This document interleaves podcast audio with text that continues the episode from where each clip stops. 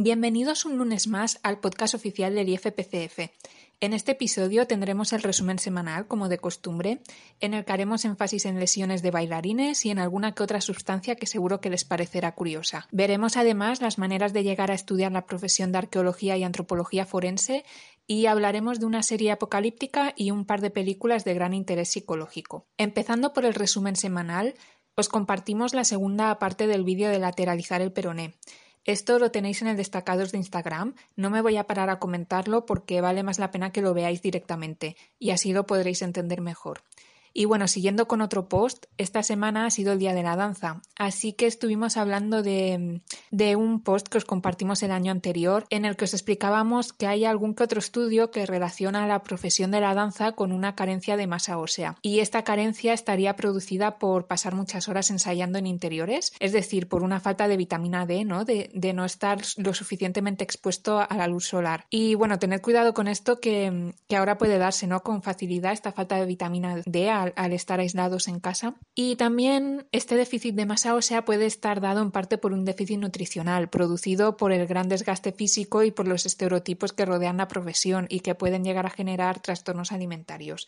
Pero hablando también de lesiones habituales en la danza, estuvimos hablando de la fractura del bailarín, así que os, voy a explicar un poco en qué consiste. La fractura del bailarín, que es también conocida como fractura de Jones, es una fractura del quinto metatarsiano. En las imágenes que os dejamos en Instagram tenéis tres ejemplos de distintas fracturas. Puede darse de forma oblicua, transversal o no llegar a estar completa, ¿no? Esta fractura. Y se llama fractura del bailarín porque es habitual encontrarla en bailarines de ballet clásico, debido a tener el peso durante muchas horas en las puntas y de hecho el primer caso que se identificó eh, fue, en, fue, en, un bailarín, ¿no? De ahí su nombre. Y también es conocida como fractura de Jones porque el, el primer médico que la identificó se apellidaba Jones.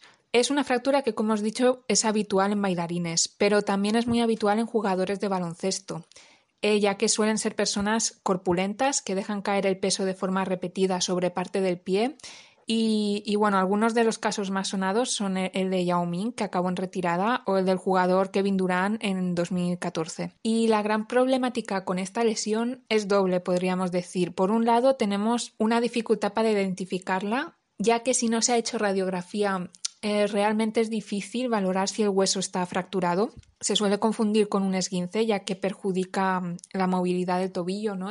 Y por otro lado es una lesión que tarda en curar porque es una zona a la que llega poco flujo de sangre, o sea, es, partiendo de la base de que es el pie que ya le llega menos flujo de sangre de por sí, es un lateral ¿no? del pie y, que cuesta movilizar y hacer rehabilitación. Además, la lesión puede dejar secuelas permanentes si no se trata adecuadamente, eh, tanto a nivel de estabilidad como de equilibrio como de movilidad del tobillo. Así que, como veis, es muy fácil que una lesión de este tipo se lleve por delante la carrera de, de un bailarín o de un jugador de baloncesto, ¿no? Como decíamos. Y para acabar con el resumen semanal, le voy a dar paso a mi compañera que os va a hablar de diferencias entre tóxicos y venenos y de curiosidades sobre el cianuro. Hola. Hoy voy a hablaros de una sustancia tóxica que seguro que todos hemos oído hablar de ella, ya que ha protagonizado muchos casos de intoxicaciones e incluso envenenamientos famosos a lo largo de la historia. Es el cianuro. Lo primero, antes de comentar las propiedades de esta sustancia tan sonora, quiero indicar algunos términos que no tenemos que confundir y que son básicos dentro de la toxicología forense. Me refiero a la diferencia entre tóxico y veneno. A priori podemos pensar que indican lo mismo, ya que sus definiciones son bastante similares, pero quería aclarar algunas diferencias. Una sustancia tóxica se define como una sustancia química capaz de producir efectos perjudiciales sobre un ser vivo al entrar en contacto con dicha sustancia. Y una sustancia venenosa se define como cualquier sustancia tóxica que introducida en un ser vivo es capaz de producir graves alteraciones funcionales e incluso la muerte. Como veis, se parecen bastante ambas definiciones, pero no indican lo mismo. Ante estas dos definiciones, lo primero que podemos observar es que una sustancia venenosa es ya de por sí una sustancia tóxica, y que aunque ambas van a ocasionar efectos perjudiciales en el organismo, será el término venenoso el que pueda llegar a ocasionar la muerte o graves alteraciones funcionales. Con esto quiero decir que un veneno es ya una sustancia tóxica que tenga esta capacidad de producir estos daños y que una sustancia tóxica es cualquier sustancia que pueda llegar a producir un daño, aunque no llegue a alcanzar la gravedad del veneno. Pero ¿de qué depende la gravedad de este daño en una intoxicación para diferenciar entre veneno y tóxico? Bueno, voy a resumiros un poco los aspectos claves que hay que tener en cuenta dentro de una intoxicación, sea cual sea su tipo y qué factores intervienen. Principalmente, en toda intoxicación eh, va a depender primero del tipo de sustancia. Eh, principal, lo primero, las características que tenga esta, su toxicocinética y toxicodinámica, es decir, cómo actúa dentro del organismo y qué transformaciones sufre la sustancia cuando es metabolizada en el organismo, o sea, lo que nos pasa a nosotros y lo que le pasa a la sustancia. Y luego la cantidad en que se suministre al organismo, es decir, la dosis en la que se encuentre esta sustancia, la concentración de la sustancia que ingresa al organismo, vaya. Eh, este punto es uno de los pilares de la toxicología y base fundamental para entender esta diferencia entre el tóxico y veneno. La importancia de la dosis de la sustancia eh, no es algo nuevo que se haya estudiado en esta época, por así decirlo, sino que se remonta a principios del siglo XVI, cuando Paracelso, que fue un famoso alquimista, médico y astrólogo suizo, considerado además como el padre, el primer padre de la toxicología, nos dejó la frase célebre de la dosis hace el veneno.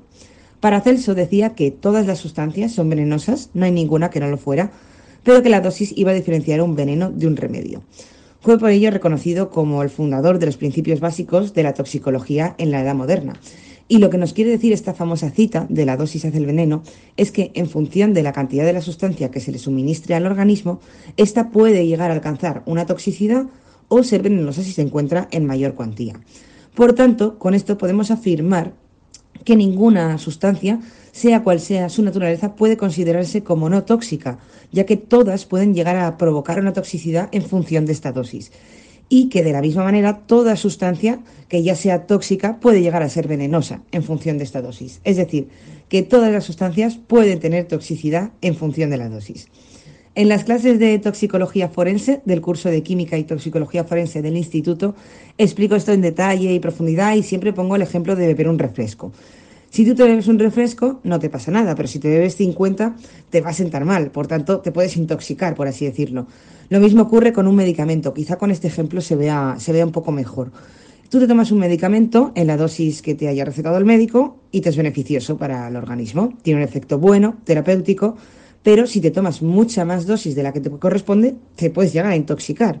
Este medicamento ya estaría, por tanto, actuando como una sustancia tóxica. Y si aumentamos aún más la dosis, pues puede llegar a ser mortal. Aquí ya estaría actuando el medicamento como una sustancia venenosa, como un, veneno. Justo lo que dijo Paracelso de que la dosis iba a diferenciar un veneno de un remedio. Y por ello no podemos considerar a ninguna sustancia como no tóxica, ni siquiera el agua. Si nos pasamos de beber agua, te puede llegar a dar, a provocar una hiperhidratación que, que puede llegar a ser mortal. Con esto estoy diciendo que efectivamente el agua podría llegar a comportarse como un veneno en función de la dosis en la que se suministre al organismo. Por tanto, para considerar cualquier tipo de intoxicación, tendríamos que tener en cuenta el tipo de sustancia, lo primero, la dosis de la misma y el último factor, muy importante también, el organismo en el que actúe, ya que no es lo mismo el efecto que pueda crear una sustancia en un niño pequeño que en un adulto, por ejemplo, o en alguien con alguna patología previa y en una persona sana, o incluso entre un organismo animal y un organismo humano. Lo que puede ser beneficioso para un organismo puede ser tóxico para otra. Y yo os digo, en estas clases cuento muchos ejemplos de estos tres factores a, a tener en cuenta. Tipo de sustancia, dosis y organismo. Sabiendo esto, a tener en cuenta siempre dentro de una intoxicación, voy a contaros algunas curiosidades del, del cianuro. El cianuro ha sido una de las sustancias más utilizadas a lo largo de la historia con etiología criminal, es decir, con el fin de matar a una persona eh, de esta manera intencional. La pregunta es, ¿por qué se elegía tanto el cianuro? Bueno, pues hay varias razones de por qué ha sido uno de los venenos más utilizados durante muchos años a lo largo de la historia.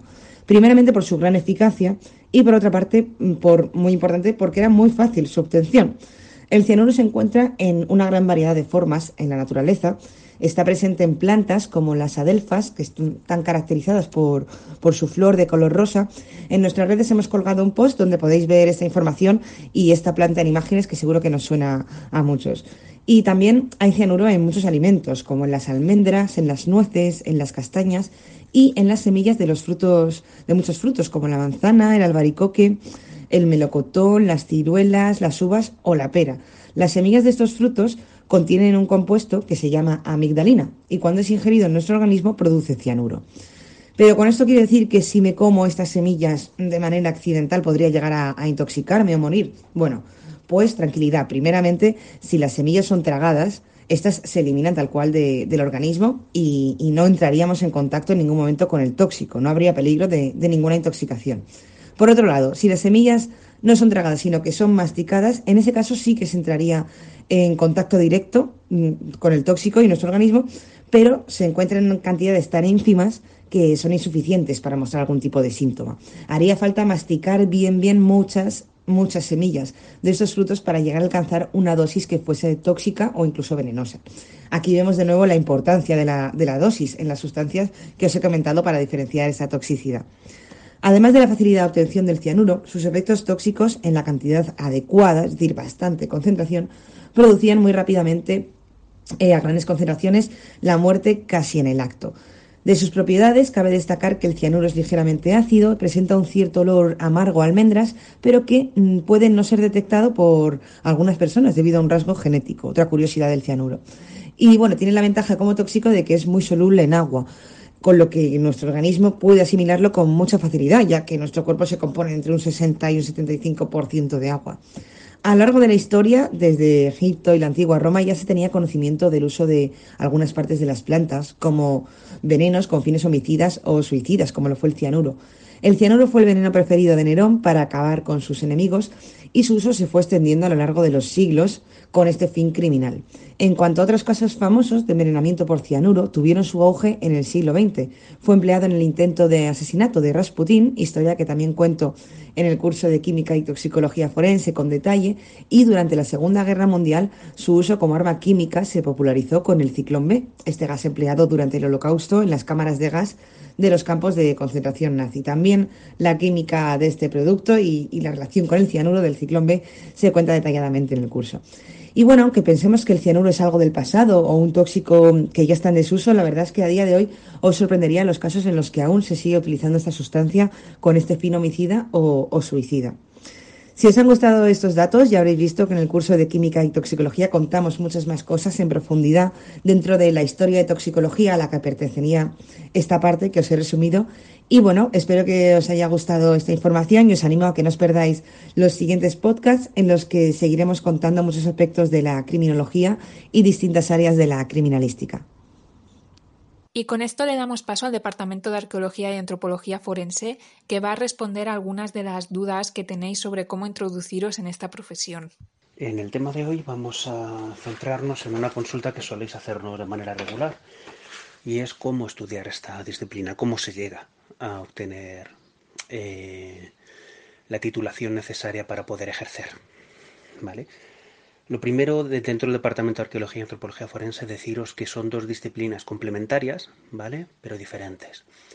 Mientras que la arqueología se dedica a la localización, documentación y exhumación de restos humanos, en lo que se va a centrar en la antropología sería el estudio posterior de ellos. Evidentemente tienen que coincidir en muchas cosas, eh, tienen que estar juntos en campo, y sin la documentación del primero se le hace más difícil al antropólogo forense interpretar qué es lo que ha podido ocurrir ahí. Entonces vamos a, verlo con, por doble vía, más que nada porque a día de hoy no existe titulación en España que sea arqueología y antropología forense. Tampoco existe arqueología forense. ¿vale? Entonces, desde mi perspectiva, ahora tenéis una ventaja muy grande y es que tenéis opciones. Hace 14 años no las teníamos. ¿vale? De hecho, ni siquiera existía la carrera de arqueología. Me tuve que licenciar en historia, luego tuve que ir eh, máster en arqueología y a partir de arqueología marcharme a Reino Unido para poder estudiar arqueología y antropología forense. A día de hoy las opciones que tenéis en España son más. Vamos a hablar de dentro de, antropología forense, que es la más eh, asentada, por decirlo de alguna manera, es más fácil poder acceder. Quiero decir, existen vías directas y vías indirectas para poder acceder a ella. Hablamos de vías directas, aquellas en las que de manera directa, de forma continua, a partir de una carrera, ¿vale? Se puede, se puede acceder. Hablamos de carrera en biología y hablamos de carrera en medicina. ¿Vale? Cualquiera de estas dos tiene acceso directo a través de máster para poder especializarse en antropología física y forense. A día de hoy no existe una disciplina aparte denominada antropología forense como un máster propiamente dicho. ¿Vale? De manera indirecta, tenemos dos vías, no son las habituales, de hecho son las residuales, ¿vale? Por un lado tenemos a través de formación profesional, eh, tenemos anatomía patológica y citología, que son aquellas que se dedican a ser auxiliares de forense. Y luego en ocasiones más em, con cuentagotas, ¿vale? Y a través de una serie de actividades intermedias se puede acceder al, a, los másteres de antropología física y forense a través de antropología social y cultural, pero lo tienen mucho más difícil. No son prioridad y además al ver el ser un salto importante entre, entre ambas disciplinas se hace un poco cuesta arriba. Si nos centramos en arqueología lo vamos a tener más complicado, ¿vale? A día de hoy, como os decía, tenéis la suerte de tener la carrera en arqueología. ¿Vale? Por aquel entonces solo teníamos historia y a partir de historia había una mención cuando la había. ¿Vale? A día de hoy se puede entrar en arqueología por doble vía, o bien directamente a través de arqueología o bien a través de historia más especialización en arqueología, a través de máster. ¿Vale? Pero lo que hablábamos antes, el problema que nos encontramos a la hora de especializarnos en arqueología forense, ¿vale? Es que no hay a día de hoy titulación oficial en España que sea específicamente de arqueología forense, ¿vale? tendríamos que irnos al extranjero. Reino Unido sobre todo, tenemos algo en Holanda, tenemos algo en Alemania, por supuesto Estados Unidos, ¿vale? Latinoamérica está comenzando a sacar estas disciplinas muy tímidamente. Es verdad que en antropología son de lo mejor que hay a día de hoy, pero en arqueología está, está igual que a nivel mundial, se están sentando las bases para que a medio plazo esta disciplina se asiente también como se está asentando la antropología forense, aunque también nos está costando bastante entrar dentro del, mundo social. ¿no? Entonces, de esta manera, disciplinas a día de hoy mm, universitarias que tengas una titulación de arqueología y antropología forense en España no hay. ¿Vale? Nos tenemos que ir al extranjero. Reino Unido seguro, ¿vale? Hablamos de la Universidad de Cranfield, hablamos del University College de Londres, Hablamos de la Universidad de Bradford, hablamos en, en Holanda, tenemos algo parecido, ¿vale? En Leiden. Mm, tenemos muchas opciones dentro de, antropología forense y además a través de otra vía. Tenemos paleopatologías, tenemos en Durham, por ejemplo, tenemos osteología, ¿vale? También en muchas universidades, prácticamente la mitad de las universidades británicas lo tienen. Leiden otra vez como, como centro que también conozco de, de soslayo, ¿vale? por antiguos estudiantes que ahora están estudiando allí. ¿no? Y respecto a esto, lo que siempre os digo, ¿vale? no existe una titulación oficial en España, ¿vale? pero el currículum es el 60% de, de la profesión. Tenéis que formaros, por supuesto, necesitáis titulación, por supuesto, ¿vale? Pero no dejéis de practicar. Hay muchos laboratorios, eh, tanto en España como en el resto del mundo. Hay estupendos profesionales en todas partes. Y todo lo que podéis aprender de manera técnica también con ellos, nunca lo va a venir de mal. ¿Vale? Entonces recordaros, ¿vale? Estudiar todo lo que podáis, practicar todo lo que podáis y solo de esa manera podéis llegar a ser unos profesionales. Y para cerrar el podcast vamos con la sección de cine. Esta semana en la sección de cine y series, de lo primero de lo que os voy a hablar es de la serie Jericó, que bueno, es una serie de temática apocalíptica estrenada en 2006 por la CBS y la he querido traer al podcast, aunque no habéis preguntado específicamente por ella, eh, pero por lo que sí que lleváis preguntando desde que empezó el confinamiento es por recomendaciones sobre audiovisuales tanto de pandemias como de confinamientos. Y mm, bueno, y esto también quería comentar que esto es una reacción que es lógica, ¿no? Eh, teniendo en cuenta lo que estamos viviendo, es una respuesta normal del ser humano, intentar buscar respuestas y recurrimos a la cultura, ¿no? Que es lo que tenemos a mano habitualmente. Bueno, volviendo al tema de audiovisuales de confinamiento y pandemias, en anteriores podcasts ya os comenté la existencia de Vis a Vis, eh, Prison Break o El Barco, por ejemplo, como series que estaban bastante bien y estaban relacionadas con confinamientos. Y como ya había hecho esto, esta vez eh, he querido traer Jericó, que en parte es un confinamiento, pero en parte también es una situación de pandemia. No exactamente una pandemia relacionada con un virus, pero bueno, es similar. Ahora veréis por qué. También, bueno, decir que, que, el barco que le acabo de comentar pasa un poco lo mismo, ¿no? Es tanto un aislamiento como una situación apocalíptica. Bueno, volviendo a Jericó, la serie nos cuenta la situación en el ficticio pueblo de Jericó, en Kansas, tras ataques nucleares lanzados contra 23 ciudades estadounidenses. Pero esto es algo que ellos no saben. Han visto una explosión y tienen la certeza de que ha habido otra en otra ciudad cercana, pero no saben la magnitud real del problema. Y la cosa es que la vida de los habitantes de Jericó queda en el caos más absoluto al quedarse estos completamente aislados y se puede apreciar cómo se dan saqueos en tiendas, trifulcas o, por ejemplo, el tema de los presos, ¿no? Cómo ciertos miembros de la sociedad que antes ya estaban excluidos, pues como en una situación así quedan aún más excluidos. También podemos ver el miedo a lo desconocido, los problemas psicológicos y, físicos también derivados de esta, de esta, problemática nueva, ¿no? de este cambio de, de, realidad tan radical de un día para otro.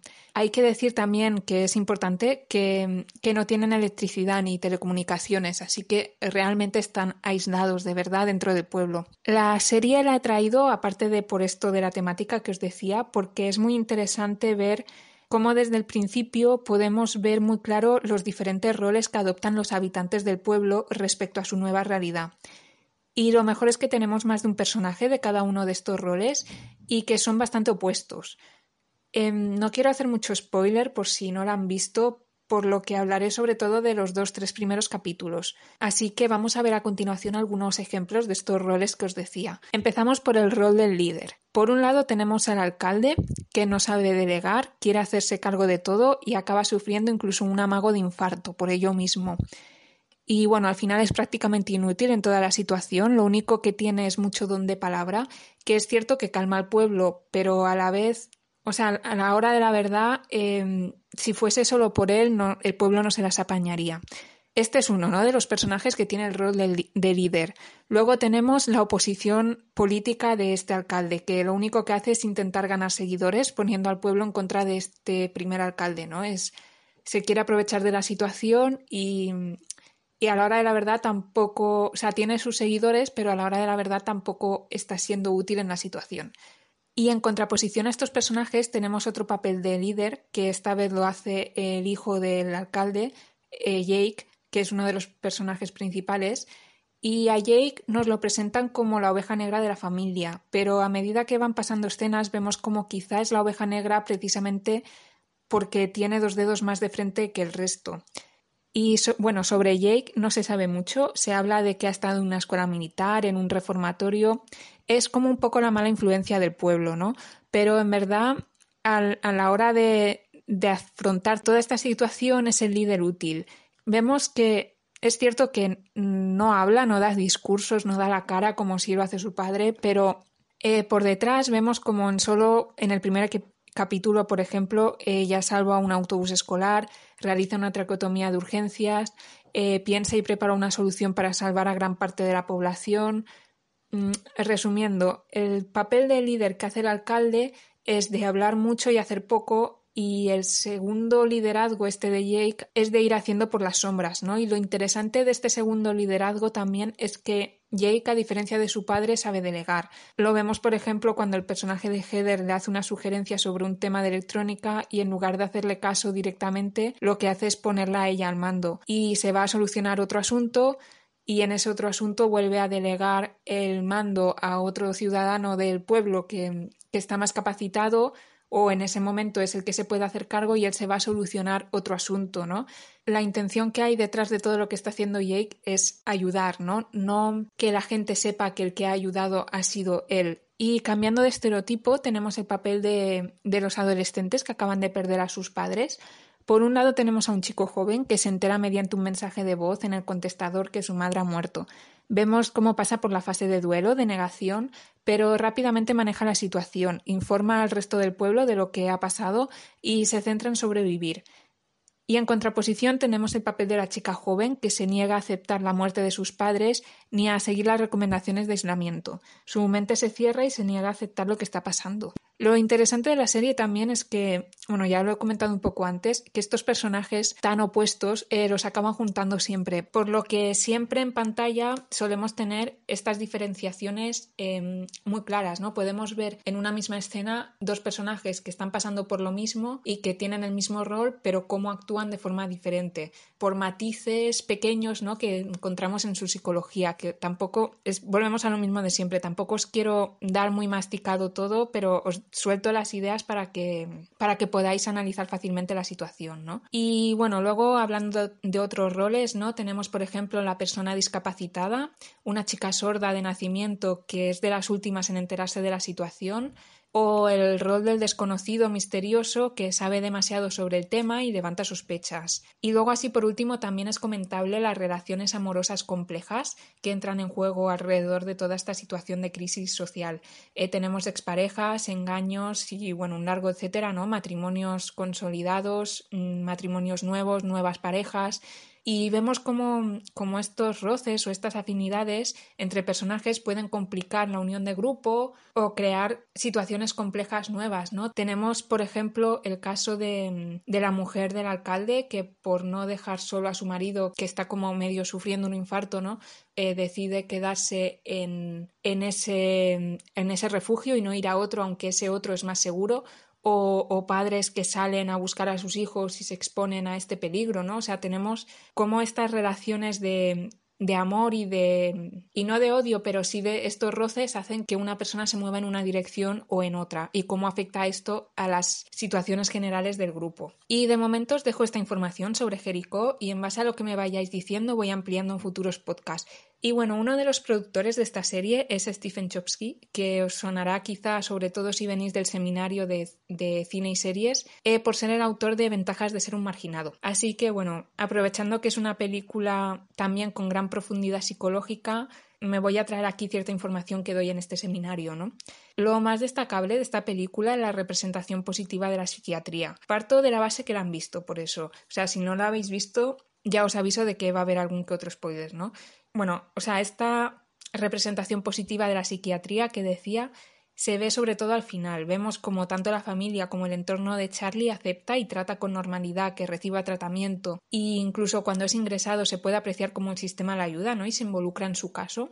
Y lo curioso es que vemos que a pesar del título, ¿no? A pesar de ser etiquetado de marginado durante toda la película, Em, es en este momento, en este momento en el que ingresa en un centro donde vemos que deja de ser un marginado para la sociedad y pasa a ser el centro de atención.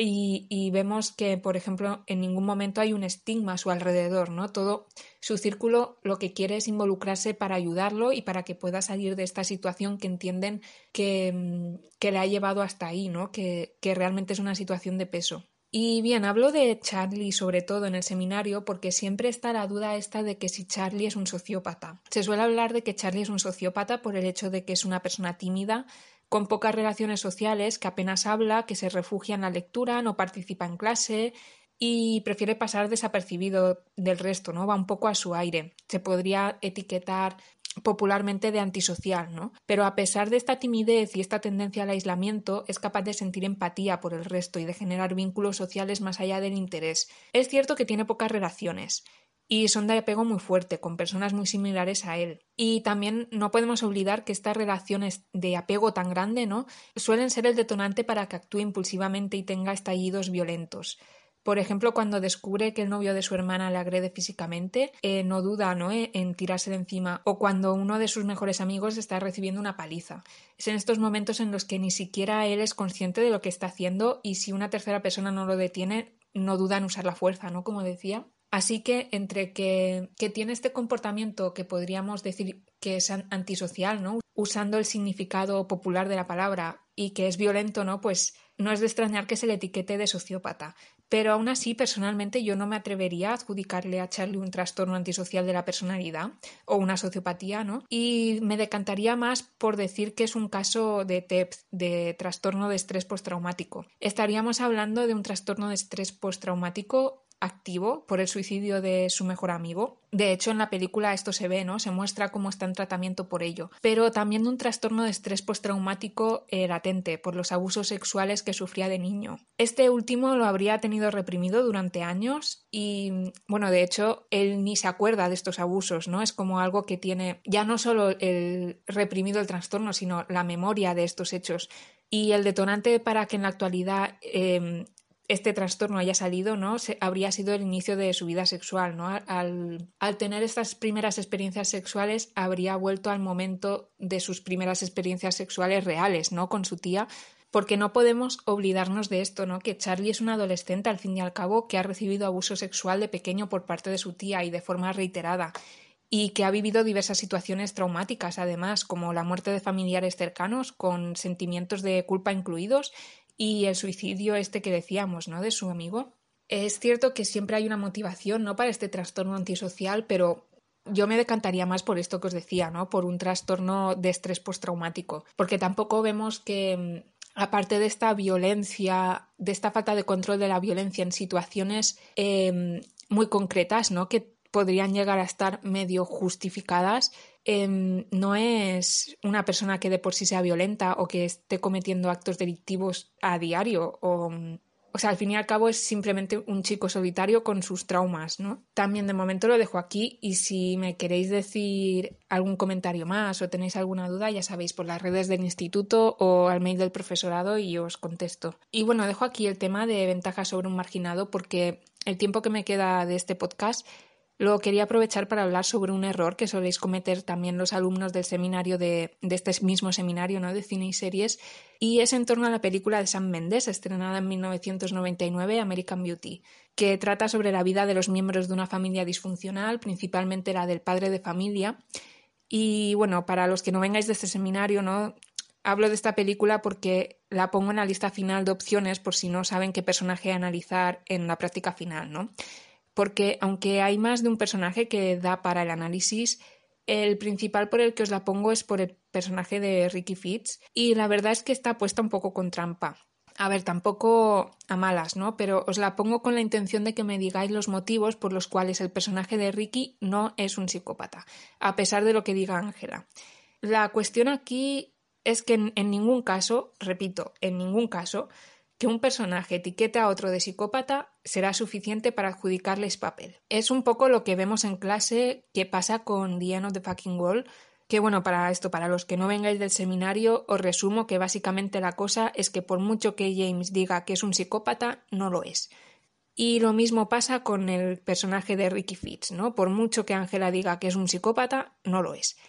También va, todo esto enlazado a algo que ya hemos hablado en alguna ocasión, y es que popularmente se utiliza la palabra muy a la ligera. Para muchos un psicópata es toda aquella persona rara, excéntrica, que comete delitos y bueno, en el caso de American Beauty, ¿no? Como os decía, Ángela llama a Ricky continuamente psicópata por tres motivos. Uno, porque dice cosas que según a su parecer son raras. Dos, porque corre el rumor de que estuvo en un psiquiátrico. Y tres, porque grabó a su amiga sin permiso, ¿no? Vale que son comportamientos un poco excéntricos, pero ¿es esto suficiente para diagnosticar la psicopatía? Mm, obviamente no. Si me hacéis el análisis en base a esa película, lo que espero es que me comentéis el por qué Ángela lo piensa y cómo este tipo de creencias está presente en la sociedad. Otro de los datos que nos da la película y que habitualmente os induce a horror es la escena en la que graba un pájaro muerto. Y cuando se le pregunta el motivo, comenta que es hermoso. Los motivos que puede haber detrás de esto son muchos. Recordemos que el comportamiento que se enlaza a la psicopatía es la matanza de animales, sobre todo en edades tempranas, pero esto no tiene por qué estar enlazado a tener un interés por la muerte o un comportamiento como grabar pájaros muertos, como es el caso, ¿no? O sea, en ningún momento se intuye que el personaje de Ricky en la infancia hubiese maltratado animales, ni que lo haga en la actualidad. Hay una gran diferencia entre maltratar animales, los graves o no después, y entre grabar animales que ya están muertos. Es más, en esta ocasión lo que vemos con Ricky es que tiene una fijación con la vida y lo efímero de esta, ¿no? Es una persona altamente sensible, por decirlo de algún modo, capaz de empatizar literalmente con una bolsa de plástico atrapada en el viento. Que es cierto que psicológicamente algún comportamiento desviado tienen, tampoco os voy a decir que no. Y este comportamiento está motivado por lo que se intuye por la educación en, primera, en la primera infancia, ¿no? Hablamos de un padre militar, homófobo, con interés por el nazismo incluso, y, bueno, que este padre le maltrata físicamente, ¿no? Y una madre un poco ida, entre comillas, eh, con comportamiento depresivo y que decide permanecer al margen de lo que su marido hace. Pero yo no lo encajaría en una psicopatía, en una sociopatía como mucho, y si me lo llegáis a justificar muy bien, teniendo en cuenta que la película no nos muestra lo suficiente para esto. Porque, a ver, podríamos decir, podríamos hablar de esto, de un comportamiento antisocial, de una sociopatía, eh, por el hecho esto, ¿no? De que trafica en pequeña medida o que consume, pero, pero realmente no es un personaje que yo etiquetaría como de criminal, ¿no? Y bueno, este último también es un punto al que quería llegar. Os dejo que hagáis los ejercicios en base a películas, pero Realmente, si habéis visto alguna de las series que os menciono habitualmente, yo en vuestro lugar las elegiría, ya que os será más fácil. Es complicado que en una película de unos 90 minutos se dé la suficiente información. A ver, que las hay, ¿no? Pero lo habitual es que tengáis un número mayor de escenas interesantes de las que tirar del hilo en torno a un mismo personaje, esto en una serie, ¿no? O incluso en una saga de películas. Y con esto damos por finalizado el podcast de esta semana. Recordad que nos podéis sugerir dudas, temas, consultas, eh, lo que sea para el lunes que viene por nuestras redes sociales. Nos encontraréis como arroba IFPCF en Instagram y Twitter y como Instituto de Formación Profesional en Ciencias Forenses en Facebook. De igual manera podéis contactarnos mediante los mails del profesorado que tenéis disponible en los planes docentes en nuestra web www.institutoforense.net y, nada, desde el centro les deseamos una feliz semana y volvemos el lunes que viene.